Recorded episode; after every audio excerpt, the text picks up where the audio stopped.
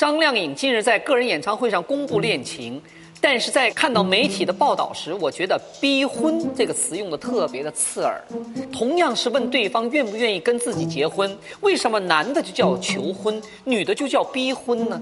难道女生就没有主动权利吗？你们看过靓颖在现场表白那个视频了吗？你看过没有？现在我真真没看过，要不看一遍？真没看过，来咱咱咱们看一下啊，来。我已经想好了，你现在愿意娶我的老婆是吗？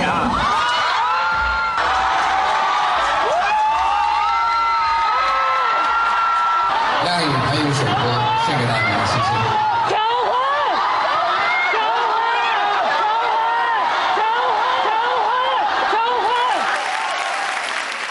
其实当天晚上这个演唱会结束以后呢，亮颖就给我发了微信了。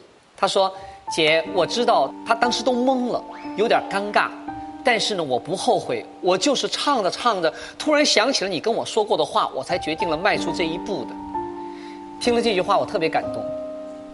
作为一个女人，那一刻呢，她只是回到了爱情里，做了她最想做的事情而已。